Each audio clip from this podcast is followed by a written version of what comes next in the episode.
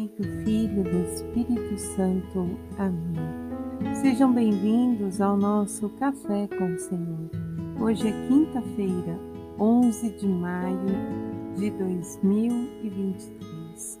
Senhor, mais uma vez, humildemente te pedimos, envie sobre nós o Espírito Santo, Espírito que vai abrindo os nossos olhos, ouvidos, nossa boca, o nosso coração que possamos viver o anúncio da Sua palavra, que possamos transformar tudo em ação através da nossa oração. Fica conosco, Senhor, e desde já, muito obrigado pela Sua companhia, pelos dons, talentos e virtudes que o Senhor está derramando sobre nós.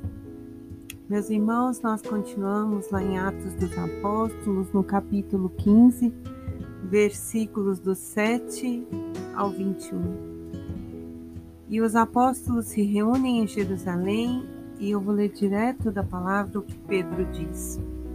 Pedro levantou-se e diz: Irmãos, sabeis que desde os primeiros dias Deus me escolheu dentre vós para que os gentios ouvissem de minha boca a palavra do, do Evangelho e abraçassem a fé.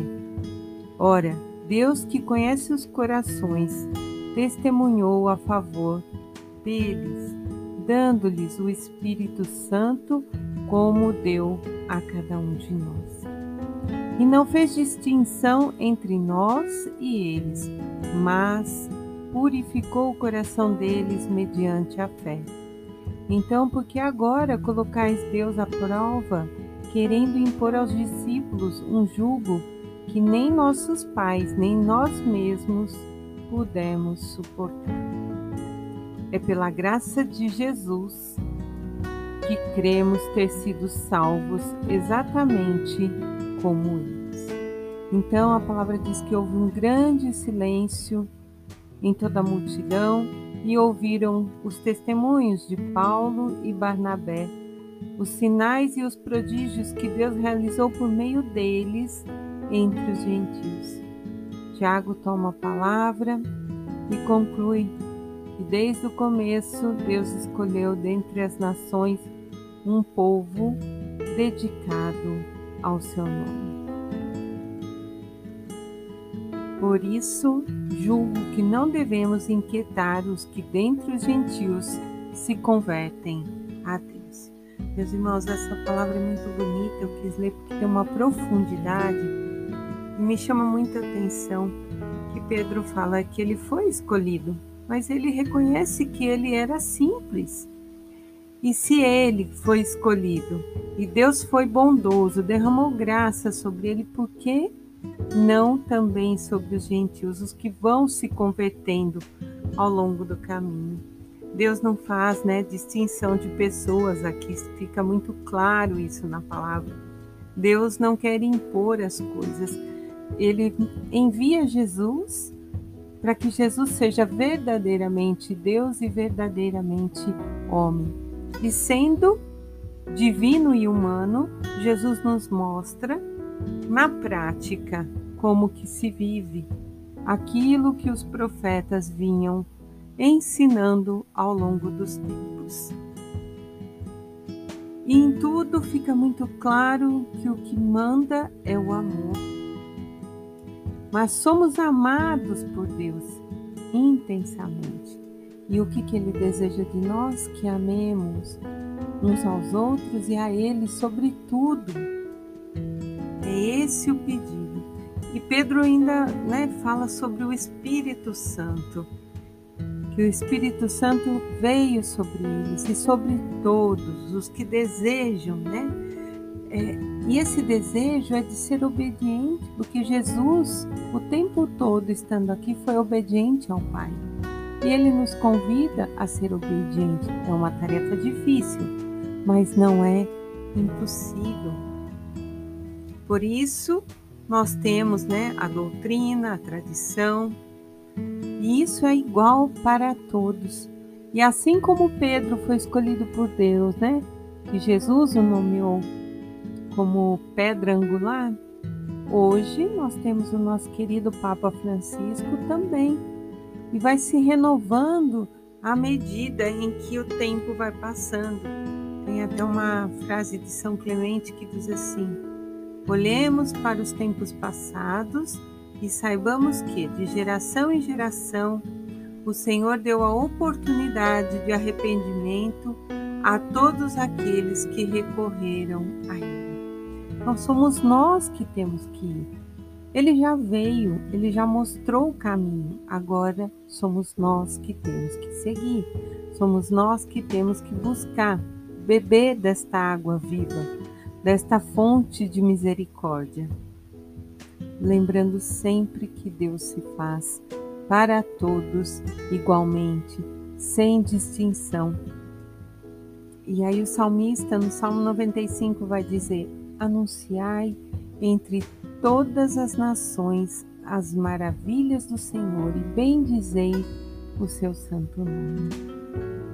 Que a gente possa ser esse instrumento de anúncio. Eu sei que tem lugares que nós não conseguimos sequer falar que somos cristãos, cristãos, né? Mas a nossa, como vou dizer, nosso exemplo, nosso comportamento mostra para aquelas pessoas que nós podemos ser luz ali naquele local. Sem muitas vezes nem abrir a boca, só com o nosso exemplo. E no Evangelho hoje de São João, capítulo 15, versículos do 9 ao 11, Jesus diz assim: Como o Pai me amou, assim também vos amei. Permanecei em meu amor. Se guardai os meus mandamentos, permanecereis em meu amor. Como eu guardei os mandamentos de meu Pai e permaneço em seu amor. Eu vos digo essas coisas para que a minha alegria esteja em vós e vossa alegria seja plena. Eu insisto, meus irmãos, que ser cristão não é carregar um semblante triste.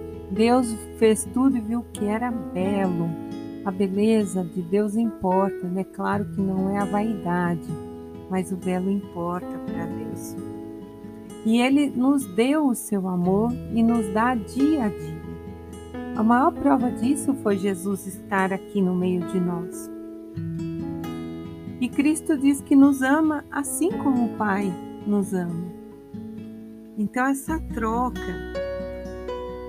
e nós devemos pedir para que o Senhor afaste de nós tudo que pode nos afastar dele vaidade, egoísmo, pecado, a fúria, tudo que é negativo e que ele vá trabalhando em nós as ações boas, as alegrias, como diz a palavra aqui no final, né? Olha, que a minha alegria esteja em vós e essa alegria seja plena. Nós não temos que ser tristes, nós temos que contagiar os outros com a nossa alegria de ser cristão, mostrando que viver em Cristo é bom, que nós temos lutas, mas que não estamos sozinhos. É Ele quem nos sustenta.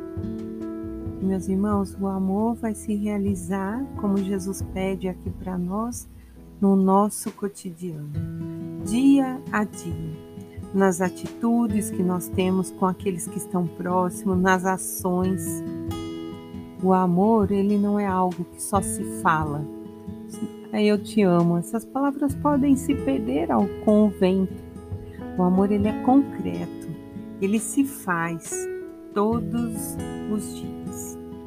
É necessário alimentar, buscar, e fazer da nossa oração uma ação concreta de amor ao próximo e a Deus.